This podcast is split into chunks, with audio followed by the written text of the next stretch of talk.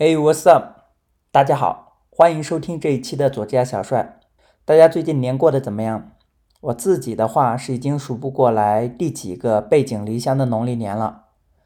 最近因为各种事情都涌上来，所以播客更新的速度也受到了一丢丢的影响。我觉得我自己哈就是单核的脑袋，一直小心翼翼的想让自己的生活在可以控制的状态，但是最近不小心还是掉入了 multitask 的陷阱里面。所以有点手忙脚乱，所以非常非常非常感谢正在收听的你，是你们给了我这个小节目继续更新的动力。咱们书说上回请了 John Hopkins 的教育学博士一子来分享留学经历和对留学咨询的见解。这一期是下半期，所以如果你是留学行业的从业者，或者是正在备战申请的高中生。或者学生家长，希望对你能有一些启发。如果都不是，也欢迎听下去。本期包括华人在北美职场的各种意识。喜欢小帅的话，可以订阅和评论。如果你有故事想被听到，也欢迎给我的邮箱写信，是小帅 FM@gmail.com。下面让我们进入正题吧。嗯，我觉得我是一个就是对认知差很有感触的一个例子，就是因为我，比如说我是。一五年的时候，因为我是大三的时候打算出国留学的嘛，嗯，然后我的 background 是我在国内一开始的时候是在一个双非财经院校读的，然后当我去自己去寻找中介的时候，他们会给三个点，也就是你的 GPA、学校和你的那个托福、托福和 GRE 成绩，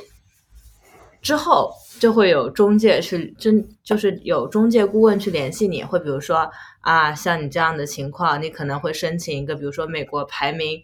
五十以后的学以学校，我会建议你去这么做。然后或者是说啊，我觉得你，比如说你的托福考到一百一以上，那我我觉得你可以去冲前三十的学校。这种情况，就当我在做顾问的时候，我也会碰到过。就比如说，如果一个学生来找我的话，我也只能从他的一些具体的情况去跟他分析说。我可能给你的一些目标是什么？甚至是比如说，我曾经接到过一个非常顶级的来自就是 top 财经院校的学生，然后因为他 GPA 不是特别高嘛，大概就只有三点零，然后他会说：“哎呀，老师，我这样子能不能申请到前三十的学校？”嗯嗯。对，就是我，就哪怕我作为一个顾问，我都不可能给他一个告诉他你可以申请到一个排名什么样的学校。嗯，就是 it depends。但是我在一五年的时候，那些中介就非常信誓旦旦的跟我说：“嗯嗯，同学，你只能申请 到一百名以后的学校就已经很不错了。”嗯，对我我我非常明白你的意思，就是嗯，我觉得从中介服务就是他的商业角度上来说。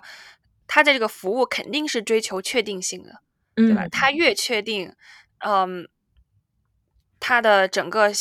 那个模式，然后盈利什么的，也就是就我觉得他他给你这么信誓旦旦的说，是他从他的那个职业角色 里面所注定的，对吧？但是有有一个另外一个角度，就是确实有时候有没有看到一些可能 GPA 或者是实习经历，嗯，或多少都有欠缺的学生。然后你又熟悉了这么多很优秀，然后越来越卷的学生，对吧？相对来说，他可能就真的就是一百名以后的那种。所以，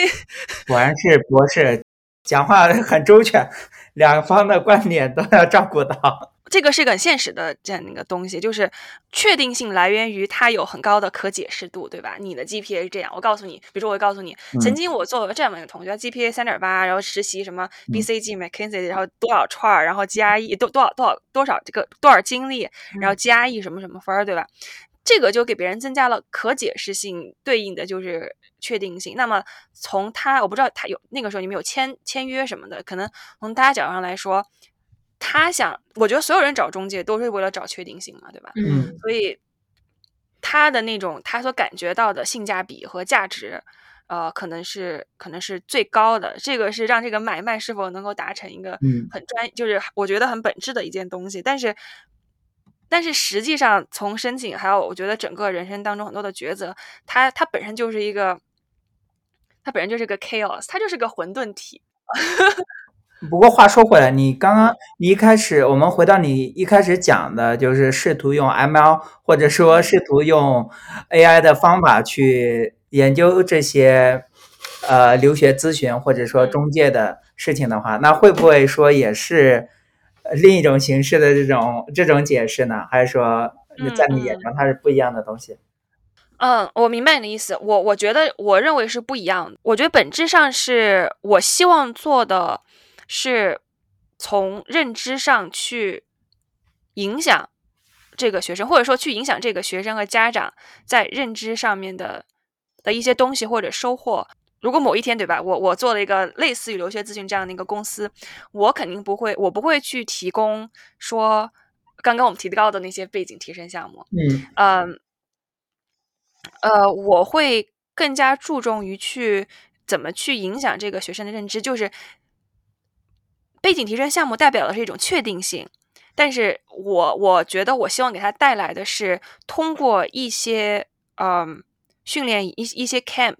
然后一些小的项目，嗯，去提升他的认知后，让他自己去拥抱不确定性，或者说去指导、参与、协助。怎么去搭建一个课外社团，对吧？这这样一种形式，嗯，或者说怎么去举办一场比赛，呃，这个是从学生的成长的旅程当中或申请旅程当中你会遇到的，对吧？或者说，我可能怎么去，我我会想说，把它做成一种呃文理文理阅，比如一定会有一定会有阅读，然后把它做成一种文理学院的形式，比如说我们今年要读。八本书，这八本书里面要涵盖艺术、科学等等，就像是那种文理学院的 seminar。所以你在这儿是没有一种，你你不是所有东西都会有一种产出的，它可能更多的是一种 experience 上面的东西。其实换句话说，我觉得我就有点在办私私塾了 的那种感觉。对我刚脑子里出来就是类似于 preschool 的东西。对，然后。然后这这样的形式，我认为背后还是可以通过推荐系统和知识图谱去做的，但它做出来就不像是说我有上百个课程，然后我给你推，嗯呃，而不是说或者说我把所有知识点给你做好，然后给你给你串起来，像 Wikipedia，我觉得不是那样的。我设想的，我认为未来的教育当中的某一项，应该是我们要做足够的对人的成长和认知的研究，在人的。认知本身和它表现出来的，就是它 manifested 的这种 behavior 角度上去寻找一些 indicator，把这些作为整个机器学习模型当中的一些 features，然后再去贴标签，然后再去做这个知识图谱当中的东西。所以，我是我是希望能够从认知上，从我能够从学生的。表现出来的考试啊、结果问答等等的这些 indicator 上面，嗯，去找到从认知上去帮他去 match，嗯，他想学的课程的这样的一种东西，所以他最后不会再是 project based。你们现在搞这个什么 PBL 嘛？我认为最终一个能够提升认知、他愿意去拥抱不确定性的同学。他是最具有反脆弱能力的，就 anti-fragile 的，他不会再去做项目性学习，他会把每他会去做 problems oriented learning，然后他自己有能力，或者说在我们所提供的这种教育机制下面或者系统下面，他可以把这个 problem 拆分成一个一个的 project，再去每个 project 再去做 project based learning，当然可能这种是一个已经。呃，有点理想的想法，或者是就是最终的那种形式，但是我认为是完全可以做到的。嗯，对，因为我刚刚听你讲的时候，我就说这是类似于或者说接近一种理想的东西，所以我下面一个问题就是，就是你要怎么样达到这样的目的，或者说用怎么样的手段去帮助学生的这种认知提升呢？你刚刚是讲到说带跟他们，比方说年度一年一起看一些书。呃，不知道还没有什么其他类似的就是内容。如果你开一家你理想中的教育咨询公司，你觉得你的产品是什么？嗯，呃，我觉得我的产品肯首先它肯定是多元的。呃，最终其实所有做的东西，我觉得先不说产品具体表现形式吧，我觉得我们先说说到底要培养什么样的核心的能能力，或者说它所有的这些产品背后代表的东西是什么？我觉得无外乎就是这几种：第一，阅读。第二实践，第三写作。这个写作包括技能性写作、表达性写作、功能性写作，还有复盘，还有搜索的这个这个能力。因为阅读是 input，呃，实践是把 input 拿去 carry out 收集到收集，然后收集到反馈。写作是 output。这个写作它不仅仅不仅仅是指呃我要写篇论文，我要写个小说，我要写篇文章什么的，而是他怎么把自己的想法展现给别人看。他可以写营销文案呐，他可以写这个 email 呀，对吧？这些都是学生要去掌握的一个广义的写作。嗯，对，就是就这个是功能性写作，因为你你可以想象，比如说曾经我也是跟别人听别人说的，在硅谷有小孩找工作是全程妈妈跟 HR 聊天嘛？嗯，我知道这种事情，还有相亲，这种就是现实啊，就是因为他他不会表达，但。我只听过我硅谷什么家长相亲群，我还没，我还没有听过相亲群也是很常见的。Anyway，就是还有还有一个就是复盘，就是你你刚刚说的学阅读 input 的实践是 practice，写作是 output，对吧？你整个过程当中，你肯定是要再去复盘的。我觉得复盘就是一个很好的一个自我觉察的一种机制，对吧？这是一个 gradient descent。对，就是像之前我们说的，比如说你可你可能有 n 多的经历，就是什么。奥赛金牌什么？但是你的文书没有表达，你的文书没有显示出你的想、你的思想。这种 case 我我也见过，就是呃，硅谷这边也是很常见。华人小孩嘛，尤其是男生，都什么奥赛金牌，结果录取结果不理想 这种那种情况。所以我觉得可以通过复盘去做的。那这种就是这个，还有一种就是搜索的能力。所以我觉得不管产品如何，它都会围绕在啊。这这些阶段，然后他可以去培养学生的认知。像我刚刚说的那个读书文理学院的 liberal arts 的教育形式，它可能只是产品当中的某一块儿。比如说，当学生的年龄和他的需求到了，哦，五个人、十个人可以做一个小班，然后一年可以可以去这么做。然后写作的话，比如说每个人他都可以，比如说我我我其实我我是写了 写了很多产品的设想的，比如说。呃，写作就是刚刚我说那三种不同类别的写作，还有一种就是说你可以每天写，比如说你不同年龄阶段，你十到十二岁，你就每天写写一点，就是写感恩日记，写觉察自己的情绪，对吧？然后十三到十五岁，你可以去写自己与他人的行为的观察，去写一些因果的分析。十六到十八岁，你可以去。Quote 一些你看到的某一句特别你觉得发人深省的话，然后写写反思。你每天写，然后我觉得这个是可以帮助帮助到人，但这个它必须在一个就是巨大的机制下面。所以我觉得作为任何一个呃产品，知识性产品，呃，除了它的内容、它的机制、它的还有它它的运营，就是在督促性学习这块这块服务上面。呃，也是很重要的。呃，我有个问题，就像您好像说，不同的年龄阶段，我们有不同的写作要求。嗯嗯，在国内的话，因为我们都都是应试教育体制下的产品，那比如说应试教育，它会要求你的，比如说你的小学，我们是写日记，然后初中的话，我们会写记叙文、议论文，嗯嗯，或者是一些文章。到大学，反倒我我的一些学生他就不会写了。嗯嗯，开始不会写，比如说 P.S. 啊，或者是嗯嗯这样子的一个情况，就已经退化了。嗯，对对对，是因为我觉得就就是高中以下那种写作，它是就八股文吧，但这个八股文没有贬义，就是说你你要做的是熟悉各种框架，把信息放进去，对对吧？但是写 P.S. 不一样，P.S. 它是要表现你自己，嗯。可能大家都会听到说写 P.S. 就是要剖析呀，然后要写某个细节呀，一定要 track 你这个细节当中每一个思考的变化呀，或者说你是不是要用那种排比句啊，那种就是很呃很 ironic 的写法，很很很 contrasting 写法。我觉得这些都是不同的写法，选择不同的写法都其实是选择一种表达的形式。和自我展现的形式，我觉得在这种情况下，美国大学看的是你怎么看待你自己，以及你怎么愿意把你自己表现出来，可能跟高中以前的那种功能性写作还是不太一样的。所以这也是为什么我觉得写作是一个很重要的一件事情。然后，这就是过去不说十年吧，就是五年，你看那个自媒体写作，嗯，很火呀。我我认为那种就是就是一种。技巧型、功能性、表达型的写作，那种就是能够给你带来变现能力和竞争力的东西。就大家不要觉得我说这个变现就是很很铜臭什么的，因为其实很多的父母我接触过的，他们已经躺平了，他们没有对于硅谷这边，他没有对自己小孩说我一定要上藤校什么的，就开心跟着躺平。他们唯一可能期望就是说我孩子能够稳定的工作什么什么的。嗯所以我我所以我会觉得拥有一项变现的技能，你是不需要学历去 signal 的。嗯嗯嗯，如果大家有关注 YouTube 油管的话，反正我我是觉得它是它对于我来说是个很优质的那个信息的渠道。我看过，我就我看那里，嗯，有两个那个嗯 YouTuber，我觉得他们就是把这个方面就是做到极致。第一第一个是 Meet Kevin，第二个就是那个呃 Graham Stephan，他还有一个呃 The Ice Coffee Hour。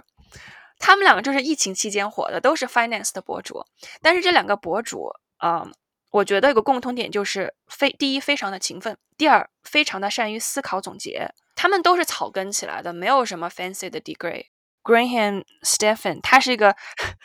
这个这个小哥，就是呃呃地产中介出身，然后他当时先拍地产嘛，然后就开始拍他自己怎么就是发就就是反他自己的 financial management，然后他出名的就是他特别的 stingy，就是特别抠，然嗯后他会分享自己怎么怎么抠的，嗯，然后。去评论那个 CNBC 不是有什么 millionaire money 嘛，然后他就拼他就去评论说你这个人为什么要花这么多钱，然后慢慢慢慢越做越大，然后我推荐他这个 podcast，就是他这个 podcast 里面我看到很多非常草根的、不出名的小众的闷声发大财的那种，嗯、然后我觉得他对我的冲击，呃，或者他给我的启示，就是在于很多时候我们追求学历，包括已经拿到高学历的人，其实是自己把自己束缚了。比如说，比如说我就说我自己学校吧，对吧？然后就就就让我的校友们来喷我，就是比如说我们学校有那个 Wharton，然后就是嗯哼 Wharton 的学生非常的非常的 professional，非常的 professional，我认为他们非常非常的 capable。非常的 skilled。我当时我们去上课，然后我们做小组作业，大二大三的学生做 PPT，完全可以做到就不错咨询公司一年两年的那种水水平。嗯，但是我觉得他们的，但同时啊，我觉得他们的努力和他们的天赋，如果去做一个 startup，如果他真的把这个去花研究去，比如他自己做个 YouTuber，他自己搞，他自己去明白，就他是学商业嘛，对吧？他去看一些可能背后的更加不一样的商业的模式。也可以赚钱，因为他们哎说实话，读商科嘛，对商业有感兴趣，也是对钱感兴趣，对吧？我觉得也是殊途同归的一件事情。就所以，所以我当时就看到这些，嗯，这些 podcast 的时候，我就觉得让我不断的去反思、回顾我过去的一些呃价值观和一些决策。然后，比如他那个 podcast 里面有讲，就是嗯，对，他会采访一个你从来不认识的，就是一个很也不是小地方嘛，就是可能某某某州，然后这个这个人他可能三十出头，但是他自己有一个 two hundred fifty million dollar bank。嗯哼，或者说那个 Meet Kevin，哎，我真的是一步一步看到他起来了，就是疫情期间。然后他最开始他就每天疯狂的，就是讲那个股市嘛。但是后来我觉得他天天讲股市我也烦，我觉得没有什么好看的。但是他后来就开始慢慢的，嗯，评论他自己还去说要竞，就是竞选加州加州的 governor，嗯，开了很多的频道，一天要发五六个呃五六个 YouTube，、然后接嗯 sponsorship。嗯他最开始是第一年赚了一百万。嗯后来后来第二年就是每个月赚一百万，他今年就是二一年，那个 Graham 去采访他的时候，他赚了二十二，他今年赚了两千两百万。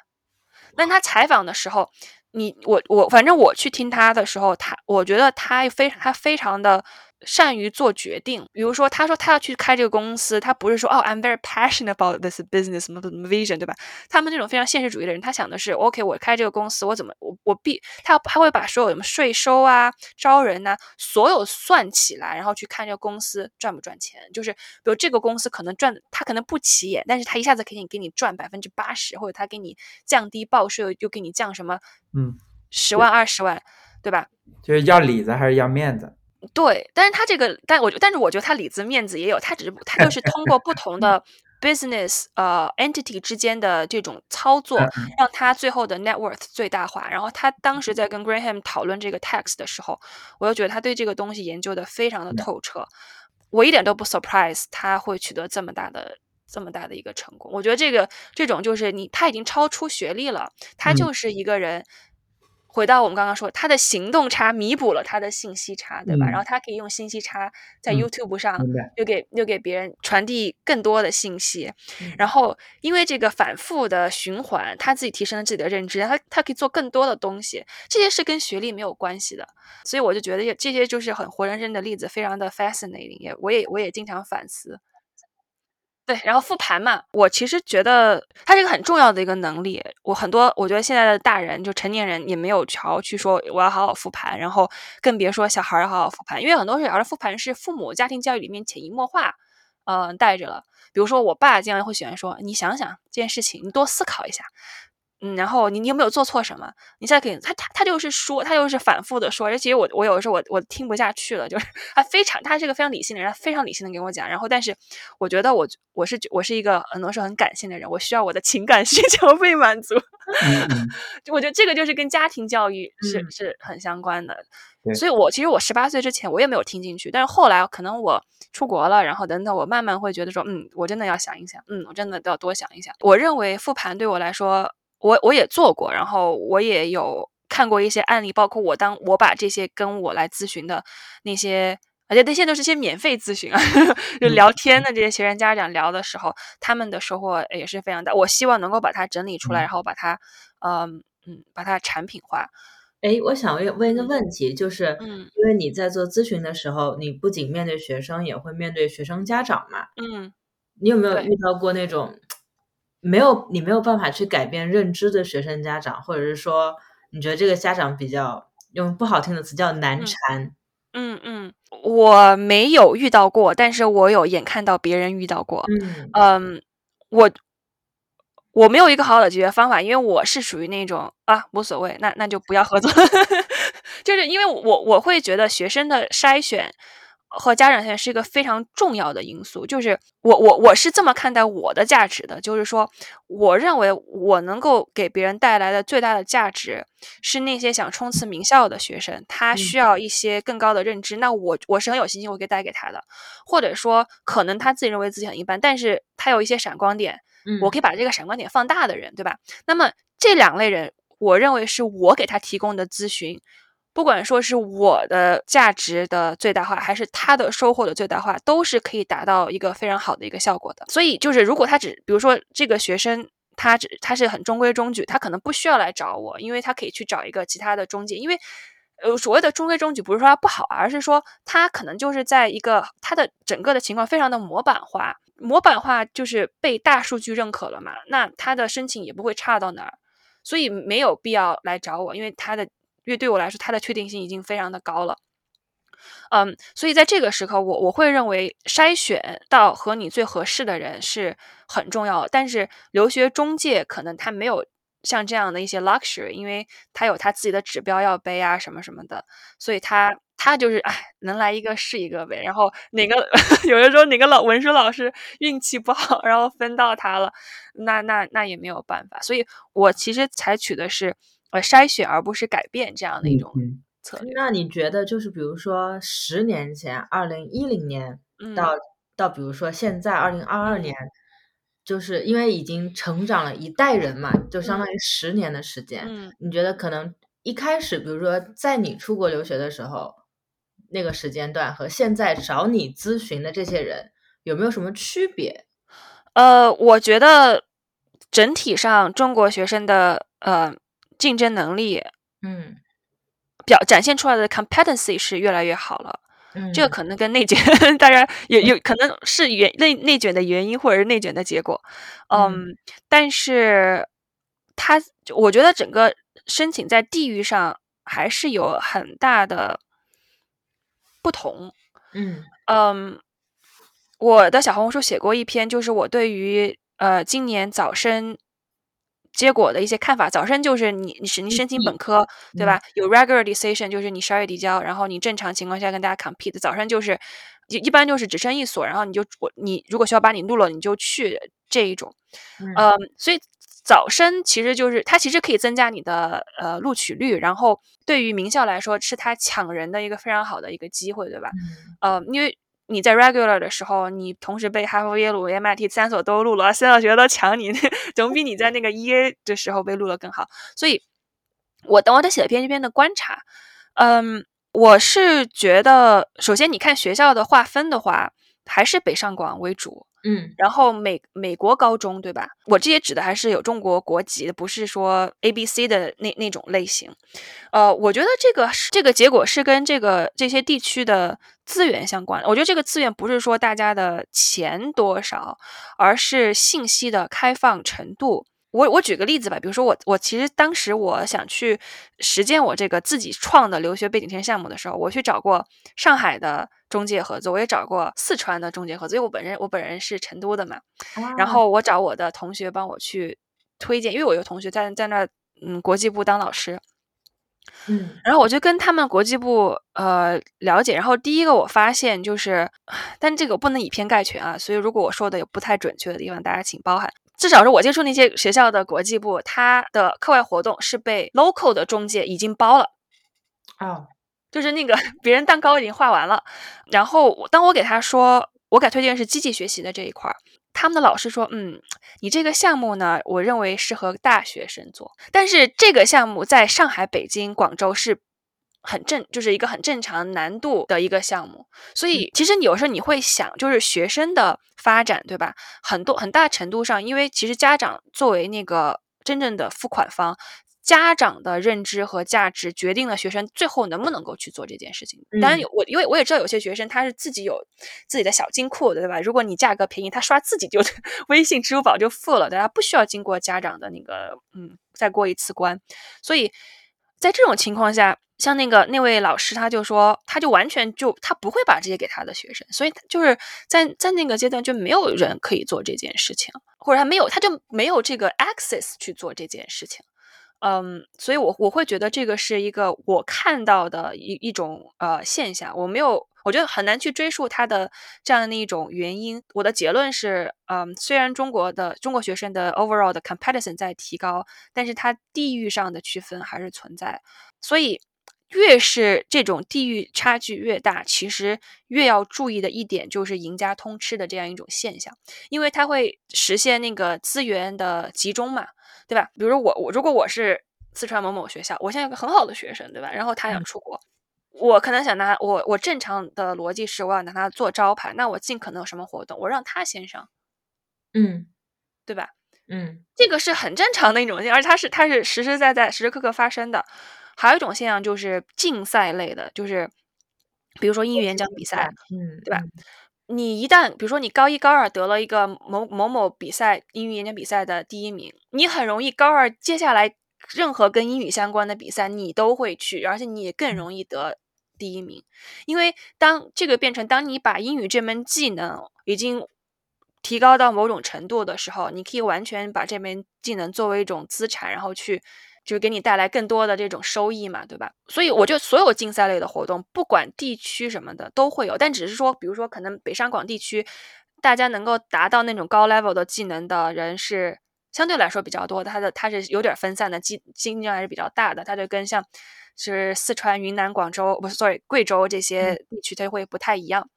嗯，所以我会觉得家长的认知非常的重要。然后我 我因为我时候跟就是。家周围的叔叔伯伯、呃阿姨们聊天的时候，我也觉得他们就是他们给我的感受那种呃焦虑和压力感，就是那种紧张感是也也没有北上广家长的那么那么高。那我还有个问题，就是如果你觉得说家长的认认知层次比较重要的话，相对于现在，比如说鸡娃妈妈，嗯，对。北上广那什么顺义妈妈或者是什么徐汇妈妈，你愿意跟这样的妈妈们进行合作吗？她可能懂得比你还多，或者是说她非常的固执，因为她懂了很多很多她自己的教育体系，然后去跟你再去交流的话，可能说你的一些观念会打破她原有的认知。你会愿意跟这样子的一些鸡娃妈妈合作吗？呃，我我是比较 open minded 的，然后我觉得。肯定是任何合作开始之前都会都会聊天嘛，然后双双方会去输出和输入，呃，最后能够达到合作的那一步的话，肯定是我和他都相信我有什么不可替代的价值，会到到那一步。因为我觉得我也没有必要去如果他已经非常，比如说这位妈妈，他已经非常的全面，他何他何必需要我呢？而且我也觉得我也不能给他提供什么，所以我我我会主动的就不会去再进行呃下一步，因为就是像。教育这件事情，或者说像我想做的一些产品这件事情，它不是个短期的，就是家长的认知一定要是 align 的，因为很多时候是反人性的。比如说你你家长，你看到别人小孩得了个什么金奖，或者别人小孩什么聪聪明伶俐，你看你家小孩，对吧？但是很多事情是你真的要去耕耘了一段时间，你才看得到结果的。嗯，那就嗯，这个时候你你的情绪上。心理上就是很反人性的。那如果这个家长不能够 align 的话，那对于我来说，呃，极端一点也是一种额外的服务，对吧？我要我要照顾他的情绪价值。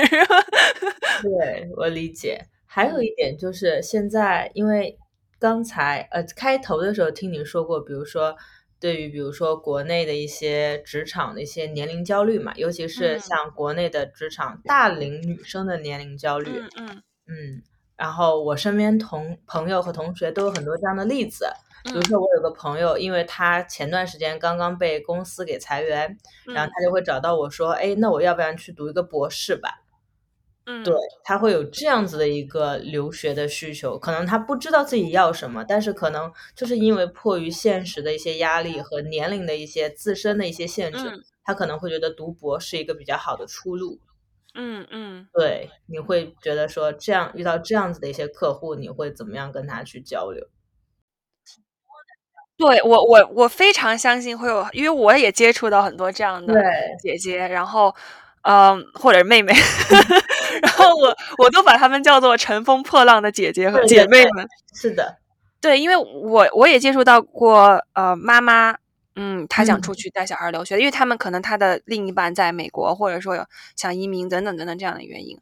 我我会建议他去疏通一下他的底层的逻辑是什么，就是你到底想要什么。嗯，因为这个时候其实他在寻找一种解决方案，但是在寻找这种解决方案同时，他其实也是在给他自己创造问题。但我会认为，这个时候应该去停止创造问题这件事情。嗯嗯。你觉得是什么样的问题呢？会他创造出来的？就比如说，假设年龄焦虑，然后被裁员，对吧？他已经可能面临的就是社会的和经济上的一些压力，对吧？当你在这种情况下，你再去读书的时候，嗯，或者你准备申请的时候，你会接受到的就是中介方面的信息，然后别人的要别人的一些看法，然后嗯，你自己。假设，比如他之前可能英语还要再补一补，然后还要各种考试，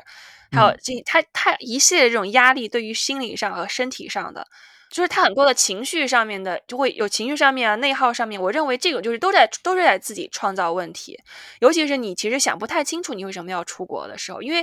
当你把出国当成一种或者追求一种国外的学历，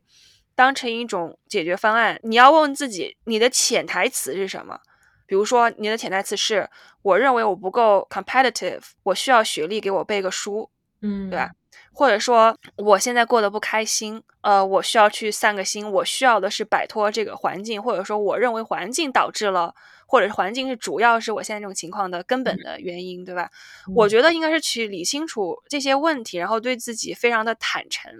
呃，因为最终。这个这个生活是自己的，感受也是自己的。因为我经历过这样的一个过程，就是太理性了，然后太逻辑了，然后去找，嗯呃，什么都要去逻辑上去拼去评判，然后从此去决定这个价值，然后把这个价值强加到自己的身上。其实这种就是变相的把客观的事实变成我主观的感受，但是其实我从来没有去聆听过我主观的真正的感觉是怎么样的。最后。我认为人他最后都是会受到一种感召，他可能就是你潜意识当中所做的决定，才是你真正的命运。就是那，比如说你，比如说你朋友，可能他这个时候他想去出国留学，可能他最后他会潜意识当中觉得他不要去美国，他要去新西兰，然后他新西兰，对吧？我举个例子，他可能喜欢那样的生活，最后他发现他最后还是会去你，因为你。潜意识当中做决定，兜兜转转，其实就是你最初最想做的那件事情。对，所以他应该最开始去理清这些，然后多去结识一些志同道合的姐妹，然后相互鼓励。就就是我觉得我觉得通过这个 podcast 吧，我想给大家说明的一点就是说，不用把留学留学这件事情想得过于的美好，或者说把留学申请本身想得过于的复杂。你一定要做什么，一定要做什么，就是把它简单化，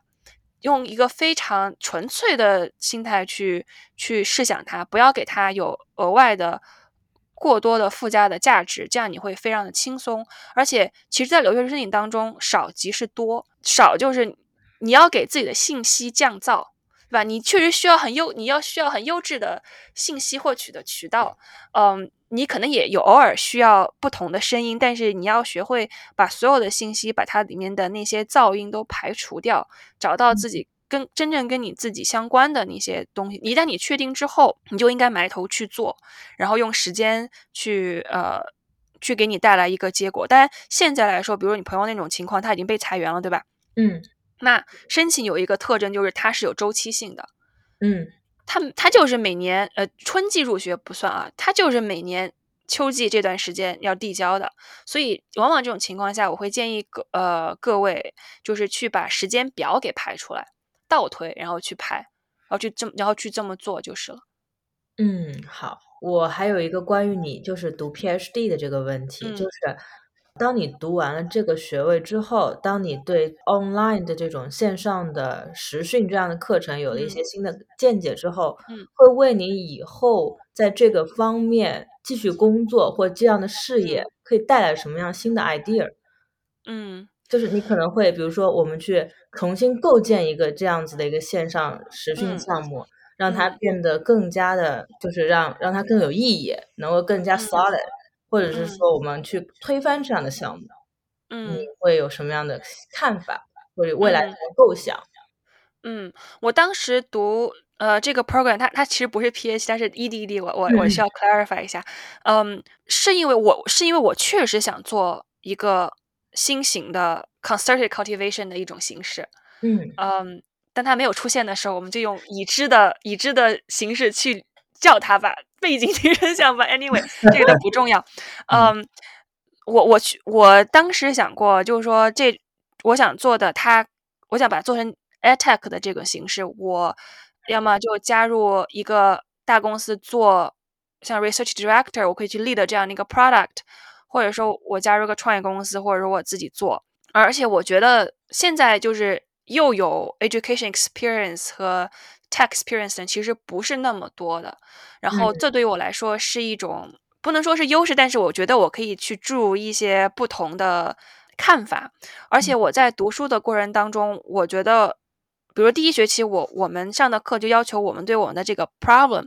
有不同学科角度和不同系统思维的一种分析嘛。我确实觉得我学到了很多，在在留学。不仅是背景提升项目，因为当因因为背景项目它作为一个 black box，它里面的所有的 instructional 什么什么的，都还是没有没有到那一步。我现在已经它背后的宏观把它放在一个系统里面，它 这样的一种变化，我已经觉得我对很多事情的产生有了一种呃新的认知，而且我可以用过这种逻辑线去做一些嗯推导，嗯，就是你不能够去跟。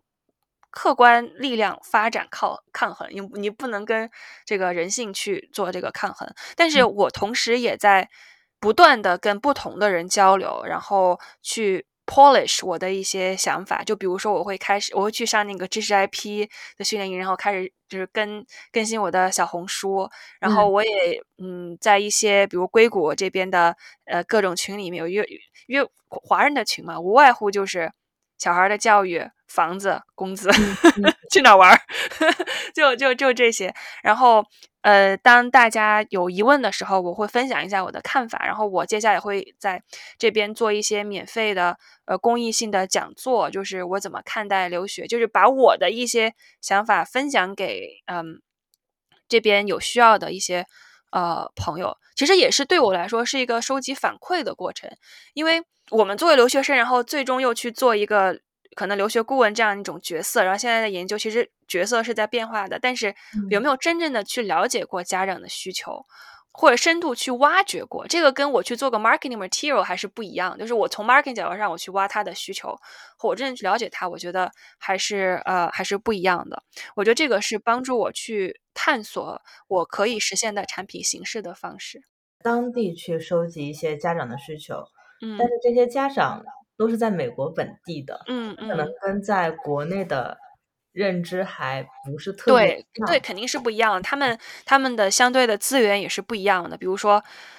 美国的学生，其实我比较建议美国学生，他要去他要去 explore 他的兴趣的时候，他是可以去 CC 上课的。我是完全赞同这件事情的。CC 是什么？呃，community college，呃，那我先回答你的问题吧，就是呃去是不一样，而且我我也联系了一些国内的朋友，他自己有一些学生家长的群体，我也我嗯也跟他说好了，要去给国内的家长就是做一些分享，嗯嗯，所以这这两边我都我愿意去做，就是对于我来说，就是要接受两个不同的不同的 pool。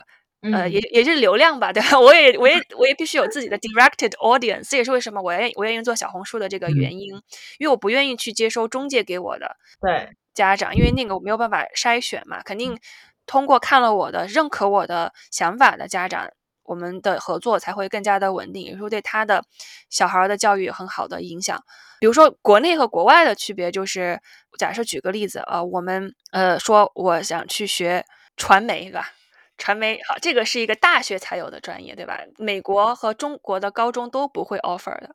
那他国内和国外家长需要，就是假设他小孩学这个专业，他们要 explore 的东西就是，比如说我会觉得在国国美国的家长，小孩想学这个，让他去 CC 里面上课就行了。嗯这个是去证明他的一种方式，对吧？他去 accumulate，呃，或者说让他学他在学校，但他们两者都可以在学校开 club 什么，但是 club 很挺简单的，这种水分在学生招生官里面可能有一定的水分，对吧？嗯嗯，那对于国内的家长，他可能选择小孩，他没有 CC 这种东西，他要么就是去嗯大学旁听，但这又没有办法证明，或者他他他也可以去跟呃研究生做 research，对吧？嗯嗯，或者他去上下校，但对于国内家长来说，他的呃 cost 会相对来说比较高。你上个下校，对对吧？几千几千人几千美金，你上个 CC 几十呃几十美金，就是这么大的一个区别。CC 会这么便宜吗？就是 CC 会很便宜，哦，几百块肯定肯定几十块有点夸张吧，但是可能是看你是不是那个区的，但是几百块肯定是差不多。会给你一个 certificate 吗？你你会有 transcript，好的，好的，非常感谢依依子给我们这今天这样的一个分享。如果大家想要了解他更多的分享，还有他的经历分享、跟留学信息的分享，还有知识分享，可以去小红书搜索“爱思考的依依子”，依是伊利牛奶的依。对伊丽莎白的伊，伊丽莎白的伊。好，非常感谢今天参加左家小帅的 Podcast。感谢感谢邀请。